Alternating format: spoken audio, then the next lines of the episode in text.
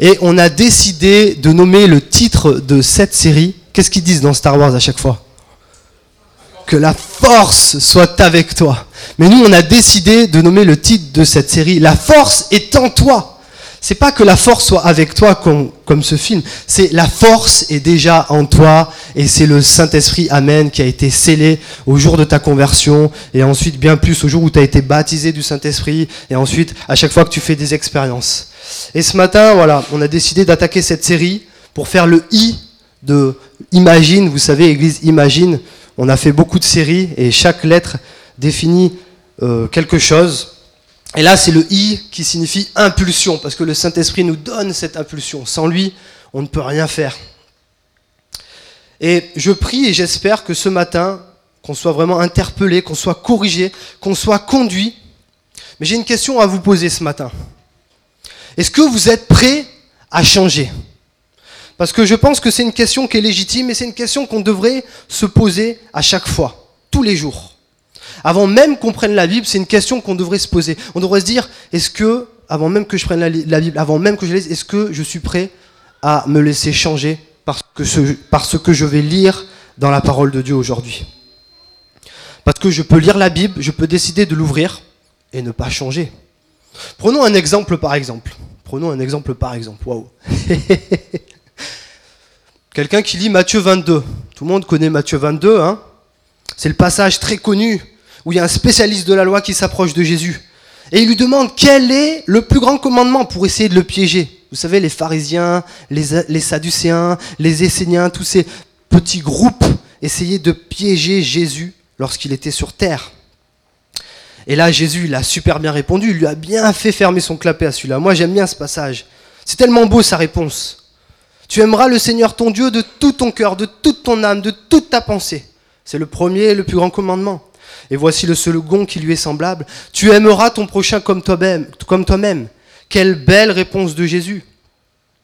Bon, bah c'est bien, allez hop, j'ai fait ma lecture. Je ferme la Bible, je pose ma Bible, je prends ma voiture, et cinq minutes après, alors que je viens de lire ça, dites, dites, je klaxonne. Allez, mais bouge, bouge de là. Mais qu'est-ce qui m'énerve celui-là? Qu'est-ce qui m'agace? Quel imbécile celui-là? Mais pourquoi? Pourquoi sommes-nous comme ça? Et là, je viens de m'illustrer malheureusement.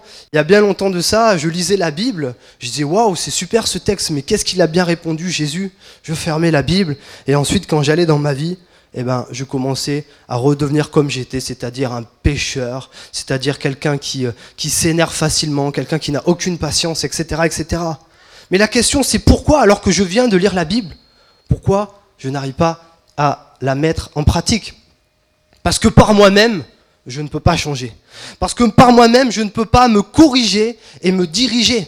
J'ai beau lire, j'ai beau connaître et amasser une tonne de connaissances, ça ne change rien si j'essaye de changer par moi-même. Vous pensez bien que cet enseignant de la loi, il connaissait la parole, il connaissait beaucoup de choses. Pourtant, tout son savoir n'a pas permis une seule seconde un changement en lui. Vous êtes d'accord avec moi? Son savoir n'a pas permis un changement en lui. Parce qu'il essayait de changer par lui-même. Et j'aimerais ce matin qu'on prenne un texte ensemble dans l'épître aux Galates, dans la belle épître aux Galates, chapitre 5, et je lirai à partir du verset 16 jusqu'au verset 26. Galates chapitre 5, verset 16, verset 26 dans la version seconde.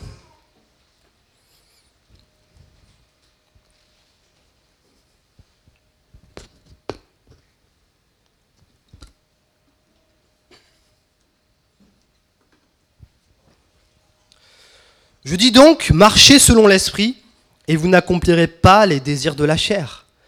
Car la chair a des désirs contraires à ceux de l'esprit, et l'esprit en a de contraires à ceux de la chair. Ils sont opposés entre eux, afin que vous ne fassiez point ce que vous voudriez. Si vous êtes conduit par l'esprit, vous n'êtes point sous la loi. Or, les œuvres de la chair sont évidentes. Ce sont la débauche, l'impureté, le dérèglement, l'idolâtrie, la magie, les rivalités, les querelles, les jalousies, les animosités, les disputes, les divisions, les sectes, l'envie, l'ivrognerie, les excès de table et les choses semblables. Je vous dis d'avance, comme je l'ai déjà dit, que ceux qui commettent de telles choses n'hériteront point le royaume de Dieu. Mais le fruit de l'esprit, c'est l'amour, la joie, la paix, la patience, la bonté, la bienveillance, la foi, la douceur, la maîtrise de soi. La loi n'est pas contre ces choses. Ceux qui sont à Jésus-Christ ont crucifié la chair avec ses passions et ses désirs. Si nous vivons par l'Esprit, marchons aussi selon l'Esprit. Ne cherchons pas une vaine gloire en nous provoquant les uns les autres, en nous portant envie les uns aux autres. Amen. Quel texte merveilleux, les fruits de l'Esprit, Galate 5. Chaque, tout chrétien a déjà lu ce texte au moins une fois. Le verset 22, on connaît bien les fruits, le fruit de l'Esprit caractérisé en neuf choses. Et pour donner un peu de contexte, Paul a rédigé cette épître pour les églises de Galatie parce que les chrétiens qui étaient nés de nouveau là-bas devaient faire face à de faux enseignants. Certainement des judaïsants. Qu'est-ce que j'entends par là par judaïsants C'est-à-dire des gens qui voulaient remettre en pratique la circoncision. L'observation des jours comme le sabbat et de fait, si vous voulez les références, je vous les donnerai après. Euh, je ne vais pas les dire, sinon ça va être compliqué. Donc il voulait remettre la pratique obligatoire de la circoncision, l'observation des jours comme sabbat et de fête. Et puis il voulait carrément remettre la soumission à la loi de Moïse. C'est donc dans un but bien précis que Paul écrit à ses églises. Il rectifie le tir en disant que ce n'est pas par les œuvres, mais par la foi en Jésus-Christ que nous sommes sauvés. Cela ne vient pas de nous, c'est le don de Dieu. Cela ne vient pas de nous, c'est le don de Dieu. Paul rectifie le tir. Et par la suite, il dit aux chrétiens de Galate que nous sommes libres sous la grâce, mais que ce n'est pas parce que nous sommes sous la grâce que nous allons nous en servir comme prétexte pour faire n'importe quoi. Vous êtes d'accord avec moi? Pour vivre selon la chair. Au contraire, cette liberté que nous avons en Christ doit nous amener au service des uns et des autres. Et c'est ici que notre texte que nous venons de lire ce matin intervient. Et je relis le verset 16 et le verset 17.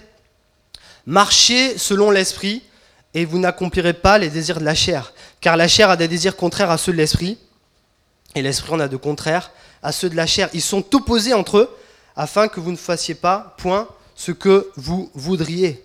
Ici, Paul, il est en train d'encourager les chrétiens de Galate à marcher par l'esprit. Parce qu'en disant cela, en quelque sorte, il est en train de dire, si vous marchez par l'esprit, vous ne marcherez pas par vos propres ressources, par vos propres moyens, vous ne marcherez pas par vous-même. Et c'est bien ce que les chrétiens de Galate, malheureusement, avaient commencé à faire. Ils marchaient par leurs propres forces, par leurs propres ressources, malheureusement. Pourtant, si on regarde bien l'épître aux Galates, ils avaient bien commencé. Ceux-ci avaient été transformés par la puissance de Dieu. Ils étaient nés de nouveau, convertis. Ils avaient accueilli l'évangile comme il se doit. Ils avaient fait plein d'expériences dans la foi du Seigneur. C'est ce que l'épître aux Galates nous dit. Ils avaient fait des expériences comme nous, chrétiens, on peut faire des expériences. Ils avaient même vu et vécu des miracles que Dieu avait opérés au milieu d'eux parce qu'ils avaient commencé à marcher par l'esprit. Mais il nous est dit que, à cause du mauvais enseignement de ces judaïsants, ils ont arrêté de marcher par l'esprit. Et ont commencé à marcher par quoi? Si on ne marche pas par l'esprit, on marche par la chair. Ils ont commencé à marcher par eux-mêmes, avec leurs propres forces, avec leurs propres ressources, sans l'aide de l'esprit qui leur avait été donné. Et Paul ici, en fait, il est en train de les reprendre tout en les encourageant. Vous savez, Paul souvent, il reprend dans ses épîtres, mais il reprend toujours avec douceur pour encourager. Quoique là, cette épître, des fois, est un peu brutale. Mais il y a toujours de l'amour et de l'affection. Si Paul, il est brutal, si Paul, il est des fois tranchant, on peut le dire, des fois, ça peut nous choquer, il est tranchant, c'est pour remettre les points sur les i. Ils avaient commencé par marcher par eux-mêmes de leur propre force. Paul est en train de leur dire, marchez selon l'esprit. Parce que si tu marches selon l'esprit, tu n'accompliras pas les désirs de la chair. Parce que la vérité est là, oui. Si nous ne marchons pas par l'esprit, alors nous marchons par nos propres chefs. Si nous marchons par notre propre chef, alors nous marchons par notre nature pécheresse. Et si nous marchons par notre nature pécheresse, alors ça sera la catastrophe, on va se casser la figure un jour ou l'autre. Vous êtes d'accord avec moi? Nous n'arriverons jamais, si nous marchons par nous-mêmes, par notre propre ressource, par notre, notre chair qui est si faible, à avoir un caractère conforme à la parole de Dieu. Ces exigences seront beaucoup trop élevées, beaucoup trop hautes. Ce sera toujours quelque chose d'inaccessible pour nous. Nous aurons beau lire la parole, engranger, engranger de la connaissance, savoir les choses. Celle-ci ne produira aucun fruit, aucun changement en nous, parce que nous allons simplement essayer de marcher par nous-mêmes, par notre propre chair. Et je me rappelle, il y a longtemps de ça, je faisais souvent le réveillon tout le temps avec les mêmes amis, des très bons amis à moi. Et à chaque fois que je voyais euh, mon meilleur ami, on, dressait une liste à chaque euh, réveillon. On dressait une liste de ce qu'on aimerait faire pour la nouvelle année. Vous savez, c'est les vœux, tout simplement. Alors, euh, qu'est-ce que tu souhaites faire? Ben, J'aimerais être ça, j'aimerais avoir ça. Et on, dressait une liste aussi concernant notre caractère. Il faudrait que je change sur ça, il faudrait que je change sur ça. Et chaque nouvelle année, on se revoyait avec cette liste. Forcé de constater que quand on se revoyait, j'étais là, bon alors t'as rayé quoi toi? Bah, j'ai pas rayé grand-chose. Là, honnêtement, il y a du travail. Mais pourquoi? Pourquoi ça ne marchait pas? Pourquoi je n'arrivais pas à changer? Parce que bien longtemps, et même encore aujourd'hui, des fois, je l'avoue, je marche par la chair. Et donc du coup, je n'arrivais pas à accomplir ce que j'essayais de vouloir être, de ce que j'essayais de vouloir être, c'est-à-dire conforme à la parole de Dieu. Et mon ami non plus. La réalité, c'est que si nous voulons changer, il faut se laisser diriger par l'Esprit. Si nous ne nous laissons pas diriger par l'Esprit, alors nous nous dirigerons par nous-mêmes et nous ne pourrons jamais véritablement changer. La vérité est là. Tu veux changer, tu veux développer un caractère chrétien, alors marche par l'Esprit. C'est le premier point que je voulais voir avec vous ce matin. La vie chrétienne, c'est une marche par l'esprit. Tu me diras, oui, c'est bien, mais ça, je le sais déjà. Tu m'as rien appris de nouveau. Comment marcher par l'esprit? C'est ça la question. Marcher par l'esprit, et vous pouvez noter, c'est lire la parole de Dieu en demandant au Seigneur qu'elle vienne habiter en nous. Marcher par l'esprit, c'est être sensible à sa présence et à son action dans ma vie. Marcher par l'esprit, c'est écouter et obéir à notre chef qui est Jésus. Marcher par l'esprit, c'est dire à Dieu, Seigneur, tu vois que je viens de lire ce passage. J'ai vraiment envie d'appliquer ces principes dans ma vie. Mais par moi-même, je n'y arriverai pas. J'ai besoin de ton Saint-Esprit. Marcher par l'esprit, oui, c'est avouer que par nous-mêmes, nous ne pourrons pas réussir. Tu veux marcher par l'esprit? Alors arrête de marcher par toi-même. Arrête de marcher par tes propres ressources, par tes propres capacités. Vous savez, l'apôtre Paul dit au chapitre 3, verset 3, Êtes-vous tellement dépourvu de sens, après avoir commencé par l'esprit, voulez-vous maintenant finir par la chair Ça n'a pas de sens de commencer par l'esprit et de terminer par la chair, et c'est ce que les chrétiens de Galate avaient fait. Et c'est ce que nous-mêmes, parfois, nous faisons. Vous êtes d'accord avec moi? Moi, je l'avoue, c'est ce que je fais souvent. Bien sûr, on a commencé par l'esprit, on a été renouvelé, on a été né de nouveau. En théologie, on appelle ça la régénération. On a été régénérés. Nous sommes des nouvelles créatures en Christ, cachées en lui. Nous avons commencé cette œuvre. Il a commencé cette œuvre par l'esprit. Mais nous-mêmes, souvent, nous oublions ça et nous marchons par la chair. Nous essayons par nous-mêmes, par nos propres forces. La vérité, ne soyons pas comme ces chrétiens de l'époque, ces chrétiens de Galate. Laissons le Saint-Esprit diriger notre vie et nous n'obéirons plus à notre chair. Il y a quelque chose qui est intéressant, c'est que Paul prend l'image de la marche, vous savez, et l'image de la marche souligne une action qui est continue et progressive.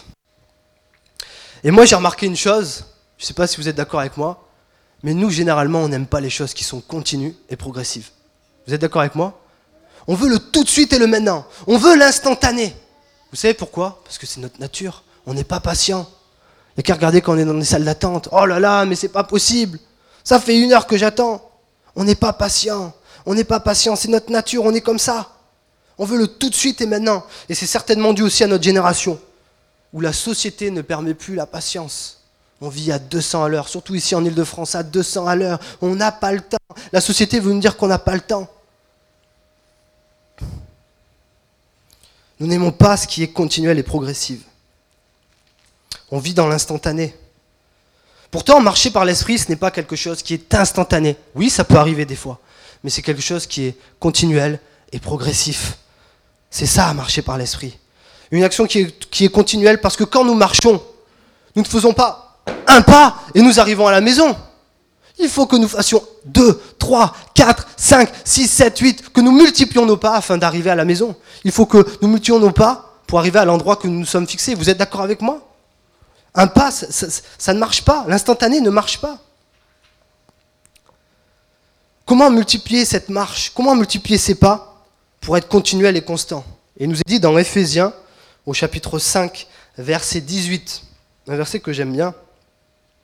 Ne vous enivrez pas de vin, c'est de la débauche. Soyez, au contraire, quoi? Remplis de l'esprit. Si nous voulons que cette marche dure tout en multipliant nos pas Il faut que nous soyons remplis de l'Esprit. Ce verset est intéressant parce que Paul prend l'image de l'enivrement. Et ces chrétiens d'Éphèse connaissaient sans doute cette image parce que c'est sans doute ce qu'ils faisaient avant, ils s'enivraient. Et vous savez, dans les religions environnantes, l'enivrement, c'était pas comme ça, on boit, on prend une cuite, et puis après c'est le lendemain. C'était bien plus que ça, c'était bien plus pervers que ça. Dans les religions environnantes de l'époque, pour être en communion avec les divinités, il fallait s'alcooliser pour atteindre l'extase. Et Paul ici prend cette image en disant d'une certaine façon, de la même façon que les païens, que les gens font, de la même façon qu'ils font, qu'ils s'enivrent, qu'ils boivent de l'alcool pour être en communion avec les divinités, soyez-vous remplis, non pas de vin, non pas d'alcool, mais de l'esprit, afin que celui-ci exerce son contrôle et son influence en nous, sur vous. C'est en cessant de boire à la source qui est la parole de Dieu que nous arriverons à avoir une marche continuelle et constante. Ce n'est pas par nous-mêmes, et certainement pas en buvant de l'alcool, oui, c'est en étant rempli de l'esprit. Et si nous ne rentrons pas dans cette notion d'être rempli de l'esprit, alors nous vivrons dans la faiblesse, dans la carence et dans la frustration. Et bien, bien souvent, la vérité, chers frères et sœurs, ne sommes-nous pas dans la carence, ne sommes-nous pas dans la frustration? Pourquoi? Parce que nous ne sommes pas remplis de l'esprit. La marche par l'esprit, oui, c'est une action continuelle, et je viens de le voir avec vous, mais c'est une action aussi qui est progressive. Nous jouissons tous de la présence du Saint-Esprit. C'est lui qui nous donne la force de vivre, on l'a vu, d'une manière qui plaise à Dieu. C'est lui qui transforme de jour en jour. Mais cela se fait progressivement, de progrès en progrès. Quand vous marchez, c'est continu, oui, mais vous progressez. Vous allez arriver de plus en plus à la maison, à l'endroit où vous voulez aller, n'est-ce pas? Et je me souviens quand je me suis converti, il y a 10 ans de ça, je, fumais. Je suis un ex-fumeur. Et j'avais commencé très jeune, malheureusement, à l'âge de 13 ans. Quand je me suis converti à 20 ans, je fumais encore. Et je me suis converti, vous savez, ça n'a pas été instantané. Il y en a qui se convertissent, des fois, il y a des choses instantanées. Moi, il y a des choses qui ont été instantanées quand je me suis converti. Mais la cigarette, ça n'a pas été instantané. Je me suis converti et j'ai vraiment lutté, j'ai vraiment eu du mal à arrêter le tabac, à arrêter la cigarette parce que j'étais drogué, parce que c'était ma drogue, c'était tellement dur. Ma femme pourrait vous en témoigner. J'ai tout essayé. Les patchs, les chewing-gums nicotine, les livres qui traitent du tabac, j'ai dû en lire au moins deux les mois et les années passées, je me disais, mais c'est pas possible, j'ai tellement envie d'arrêter, mais je n'arrive pas à arrêter. Peut-être qu'il y en a, ils en sont capables, parce qu'il y a des non-chrétiens, ils sont capables d'arrêter du jour au lendemain.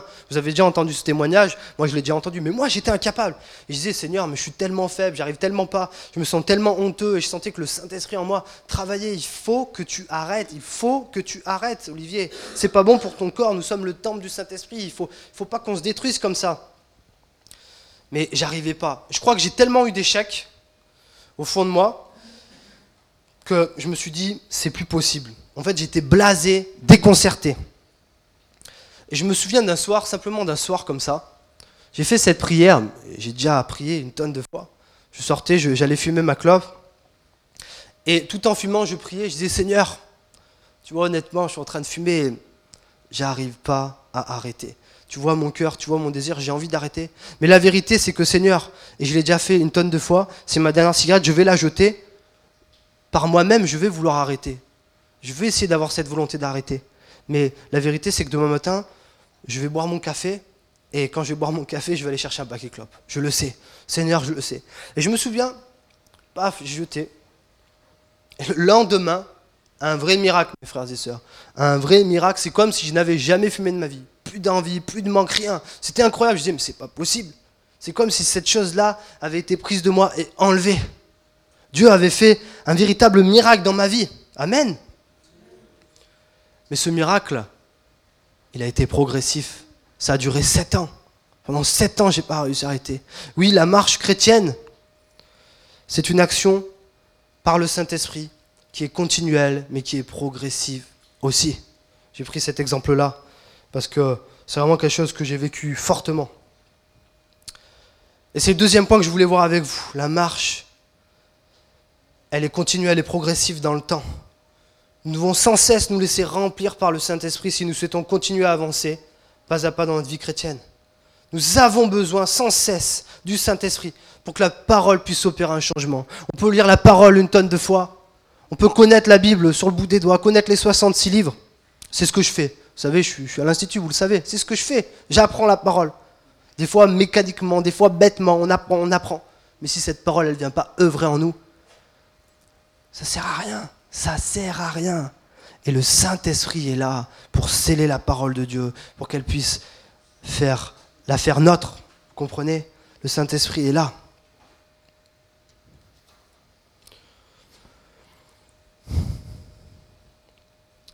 La marche, elle est continuelle et progressive. Et si on prend mon témoignage, des fois elle est instantanée, c'est vrai. Ça a duré sept ans, mais ça a été instantané. Des fois, c'est les deux aussi. J'en arrive à mon troisième point, frères et sœurs. Et Jésus nous dit dans l'évangile de Luc, au chapitre 6, versets 43 à 45. Je lis Luc, chapitre 6, versets 43 à 45, où Jésus nous dit, Un bon arbre ne peut pas porter de mauvais fruits, ni un mauvais arbre de bons fruits. En effet, chaque arbre se reconnaît à ses fruits. On ne cueille pas de figues sur des chardons. On ne récolte pas non plus du raisin sur des ronces. L'homme qui est bon tire le bien du bon trésor de son cœur. Celui qui est mauvais tire le mal de son mauvais fond. Ce qu'on dit vient de ce qui remplit. Ce qui remplit quoi? Le cœur. Si nous sommes cet arbre qui ne peut pas porter de mauvais fruits comme les œuvres de la chair que nous avons lues, où Paul fait toute une liste. vous savez, ce n'est pas des listes exhaustives. Hein. Il n'y a pas que ces choses-là il y a plein d'autres choses, les œuvres de la chair. Si nous sommes cet arbre qui ne peut pas porter de mauvais fruits comme ces œuvres de la chair du verset 19 à 21, nous sommes donc appelés à produire de bons fruits, afin de tirer le bon trésor de notre cœur. Vous êtes toujours là Vous êtes d'accord avec moi? Et si nous voulons tirer le bon trésor de notre cœur, il faut que nous marchions par l'esprit, on l'a vu. Pourquoi? Parce que celui-ci produit quoi? Le fruit de l'esprit, qui nous est décrit par neuf caractéristiques. Quand nous parlons du fruit de l'esprit, vous savez, il s'agit ni plus ni moins de notre caractère que l'Esprit Saint aide à développer en nous. Ce sont les attitudes qu'il faut que nous développions en nous, dans nos vies. Alors je vais les dire, l'amour, la joie, la paix, la patience, la bonté, la bienveillance, la foi, la douceur et enfin la maîtrise de soi. Non seulement il faut que nous développions ça dans nos vies, mais il faut aussi que toutes ces choses-là soient manifestes aux yeux de tous. Quand j'étais petit, j'ai grandi dans la campagne, dans la vraie campagne, euh, un endroit paumé qui s'appelle la Drôme des Collines. Si vous ne connaissez pas et si un jour vous passez, ben allez-y, c'est vraiment un endroit qui est magnifique. C'est le plus bel endroit au monde. vous savez, là, tout le, monde, tout, le monde, tout le monde a grandi, je crois que c'est le plus bel endroit pour tout le monde. et dans cette belle campagne où j'ai grandi, je me souviens qu'avec un ami, avec un ami, souvent, quand c'était la saison, on allait cueillir des cerises sur un cerisier et j'ai vraiment cette image saisissante de ce cerisier chaque année qui était magnifique. Ses fruits se voyaient super loin. J'ai vraiment cette image saisissante. Il était éclatant, on pouvait voir les fruits au loin. Et on se dépêchait vite d'aller à ce cerisier pour pas que les autres gamins de la campagne aillent avant nous à les ramasser. Et on faisait le plein de cerises. Et j'ai vraiment ce souvenir-là. À la même image de ce cerisier, nous sommes appelés à être éclatants et resplendissants aux yeux de tous en développant les caractéristiques du verset 22 que je viens d'énumérer. Mais on va pas se mentir. Tout ça, on pourrait se dire, mais c'est vraiment difficile à développer. Tous ces traits-là. En plus, la liste, une fois de plus, comme la liste des œuvres de la chair, n'est pas exhaustive. Il y a encore plein d'autres choses, plein d'autres traits que nous pourrions développer. Il ne faut pas s'arrêter à ces fruits-là, il y en a encore beaucoup d'autres. Oui, ce sera très difficile si nous abordons par les œuvres de la chair on sera vite limité si nous marchons par nos propres sources. Et la vérité, c'est que non seulement on sera vite limité, mais un jour ou l'autre, de toute façon, on se cassera la figure. Parce que les exigences de la parole de Dieu sont trop élevées. C'est ça la vérité. Et que par nous-mêmes, on ne peut pas. En revanche, si nous décidons de laisser l'Esprit de Dieu agir en nous, alors ce sera beaucoup plus facile. Nous avons cette force. La force est en nous, et c'est le titre de la série. Cette force, elle est en nous, mais il faut aussi la laisser agir en nous. Vous êtes d'accord avec ça? Et j'aimerais illustrer, simplement illustrer, avec cette image de cet homme qui s'appelle qui s'appelait Chapman. C'était un pasteur du 19e siècle, très connu. Il était connu pour son ministère de générosité. Il a beaucoup œuvré, beaucoup fait au sein de la pauvreté. C'était un pasteur anglais. Je ne sais pas s'il y en a qui le connaissent. Chapman, ça vous parle peut-être? Ouais, ça te parle, ok. Et c'était vraiment quelqu'un qui était très, très impliqué. Et à cette époque, c'était la coutume, ils avaient l'habitude de faire ça, peut-être qu'on le fait moins chez nous, mais ils prêchaient en plein air. Vous savez, on appelle ça le field preaching. Il y a des prédicateurs, je vois qu'il y a des jeunes aujourd'hui qui font ça dans les métros. Merci Seigneur, c'est bien, c'est une bonne chose. Et, euh, voilà. et eux, ils faisaient ça à l'époque. Et Chapman, alors qu'il prêchait tout le temps à un même endroit, en plein air, il y avait un épicier du coin qui lui mettait tout le temps des bâtons dans les roues. Cet épicier, il ne pouvait pas supporter ce prédicateur. À un tel point qu'à chaque fois qu'il voyait M. Chapman, il lui crachait au visage. Et quand il prêchait en plein air, il lui criait. Je ne sais pas si vous vous imaginez, c'est comme moi, je suis en train de prêcher, et là, il y a quelqu'un qui est en train de me dire Mais tais-toi Mais tais-toi, espèce d'imbécile, arrête Et il me crache dessus comme ça. Waouh Mais c'est juste un truc de malade. C'est impressionnant. Mais, mais, mais waouh Et Chapman, lui, à chaque fois, il ne bronchait pas. Il avait toujours un regard gentil envers cet homme. Il était toujours bon envers cet homme. Dès qu'il pouvait faire quelque chose de bon envers lui, il faisait quelque chose de bon envers lui. Et un jour, un jour, il y a un parent riche qui est venu visiter Chapman. C'était pas simplement une visite de courtoisie, c'était euh, pour voir son ministère, pour voir ce qu'il faisait. Et il a vraiment été touché et saisi par toute l'œuvre de Chapman, par tout ce qu'il faisait. Et il lui a dit, écoute, moi j'ai envie de faire quelque chose, je, je veux t'acheter euh, de l'épicerie. Et Chapman lui a dit Oui, c'est très bien, tu veux m'acheter de l'épicerie, mais tu iras en acheter que chez un certain épicier. Et il s'agissait de l'homme qui lui mettait des bâtons dans les roues depuis le début, qui lui crachait au visage quand il le voyait. Il s'agissait de cet homme-là. Et le parent riche, bah, il s'est exécuté, il ne savait pas les différends qu'il y avait entre l'épicier et Chapman. Il est allé à l'épicerie, il a dit bonjour, et il lui a acheté quasiment tout son stock de marchandises. Il a dit voilà, je vous ai acheté tout ça, maintenant il va falloir le livrer à Robert Cleaver Chapman. Et l'épicier, il a été surpris sur le coup. Il a dû dire, il y a une erreur. Il y a une erreur là.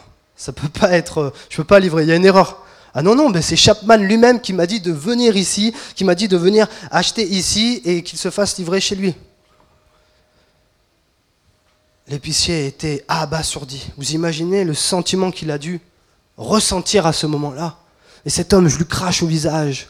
Je lui crie dessus alors qu'il est en train de prêcher. Et il me fait ça, à moi un tel geste de bonté.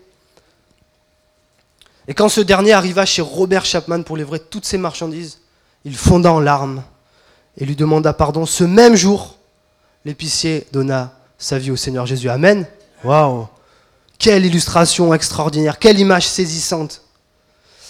Ne retrouve-t-on pas ici les caractéristiques décrites dans le verset 22 Voilà l'exemple d'un homme qui était rempli de l'esprit et qui portait du fruit. Il a eu de l'amour envers son prochain en manifestant de la bonté, de la bienveillance. Il a recherché la paix au lieu des querelles, alors que bien souvent, il aurait pu agir autrement. Il a aussi été très patient. S'il avait marché par la chair, par ses propres jours, jamais il n'aurait fait un acte d'une telle bonté envers cet homme. Vous êtes d'accord avec ça? Des fois, on est en voiture, quelqu'un qui nous fait une queue de poisson, et on s'énerve. Mais ça, c'est rien. Imaginez cet homme se faisait cracher dessus, et il a agi avec un tel acte de bonté. Waouh pourquoi? Parce qu'il était rempli de l'Esprit, continuellement chaque jour dans sa marche chrétienne. La marche par l'Esprit, c'est mon dernier point, c'est une marche qui porte du fruit. Et c'est le dernier point que je voulais vous rappeler ce matin. Notre vie doit être manifeste aux yeux de tous. Cela aura un impact premièrement sur nous. Parce que si nous marchons par l'Esprit, nous n'accomplirons pas les désirs de la chair. Les disputes, les querelles, les jalousies. Ah, les jalousies. Ah, t'as vu, t'as vu la voiture qui est là, t'as vu machin, les querelles, tout le temps à se disputer. Si on marche par l'esprit, nous n'accomplirons pas ces mauvaises œuvres-là. Premièrement, ça aura un impact pour nous. Et deuxièmement, ça aura un impact pour notre entourage. Parce qu'ils verront que nous sommes différents dans telle ou telle situation. À l'image de Robert Chapman, s'il si n'avait pas marché par l'esprit, si ça avait été quelqu'un d'autre, il aurait certainement agi. Je ne sais pas, le soir, il aurait cassé sa vitrine, il aurait aussi mis des bâtons dans les roues, il aurait dit à tout le monde n'allez pas chez cet épicier, il, est, super mauvais. C'est comme ça s'il avait marché par, par, par ses propres œuvres, par la chair. En conclusion, j'aimerais dire alors comment véritablement changer? Comment aimer notre prochain comme la parole nous enseigne à le faire? Comment manifester la paix, la patience, la douceur et toutes les autres caractéristiques du verset 22 Comment aimer quelqu'un qui nous déteste et qui nous crache dessus? Ce ne sera pas en suivant des préceptes et des règles de conduite tout en nous appuyant sur nos propres forces, je crois que je l'ai assez dit. Non, c'est en vivant et en se laissant conduire par l'Esprit. Et cela, ne l'oubliez jamais, c'est une marche qui est continuelle et progressive, et qui un jour ou l'autre portera du fruit dans nos vies et sur notre prochain. Mes chers frères et sœurs en Christ, arrêtez. Mais vraiment, c'est vraiment le conseil que j'ai du Seigneur ce matin. Et je me parle à moi-même aussi, hein, évidemment. Arrêtons d'essayer de changer avec notre propre chair. Arrêtons de marcher par notre propre chef. Nous avons un chef qui règne à la droite de Dieu, qui intercède auprès de nous, qui est l'avocat auprès du Père.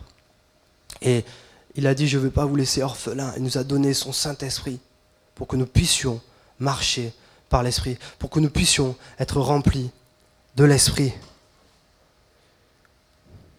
Je terminerai en lisant simplement, en relisant le verset 24 et le verset 25, et après je prierai.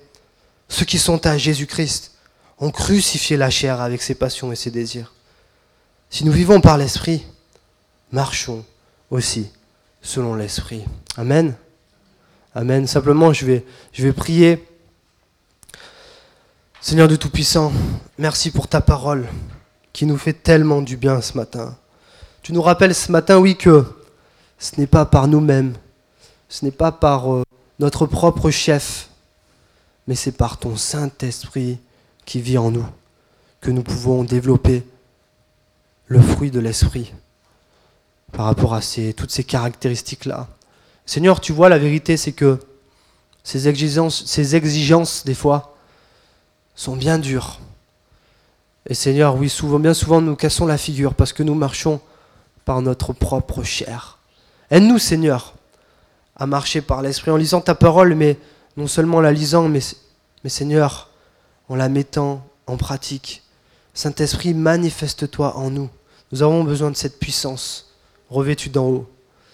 Merci pour mes frères et sœurs. Et tu vois aussi les besoins de chacun, tu vois aussi les problèmes de chacun, tu vois les défauts de chacun. Et je te prie, Seigneur, que chaque personne qui ressort d'ici puisse dire oui, j'ai peut-être ce défaut-là, mais je veux essayer de le changer, non par moi-même, mais par l'Esprit qui est au-dedans de moi. Seigneur, c'est vraiment avec euh, affection que j'adresse cette prière pour mes frères et sœurs et pour moi-même aussi, Seigneur. C'est vraiment difficile, mais par l'action de ton Saint-Esprit, nous croyons qu'un jour ou l'autre, ça portera du fruit, même si ça peut durer des années, un jour ou l'autre, ça portera du fruit, et un jour ou l'autre, nous serons dans ta gloire suprême, dans ta gloire parfaite, où il n'y aura plus de mal, plus rien. Seigneur, bénis mes frères et sœurs ce matin. Amen. Amen. Il est bon d'écouter la parole de Dieu, n'est-ce pas?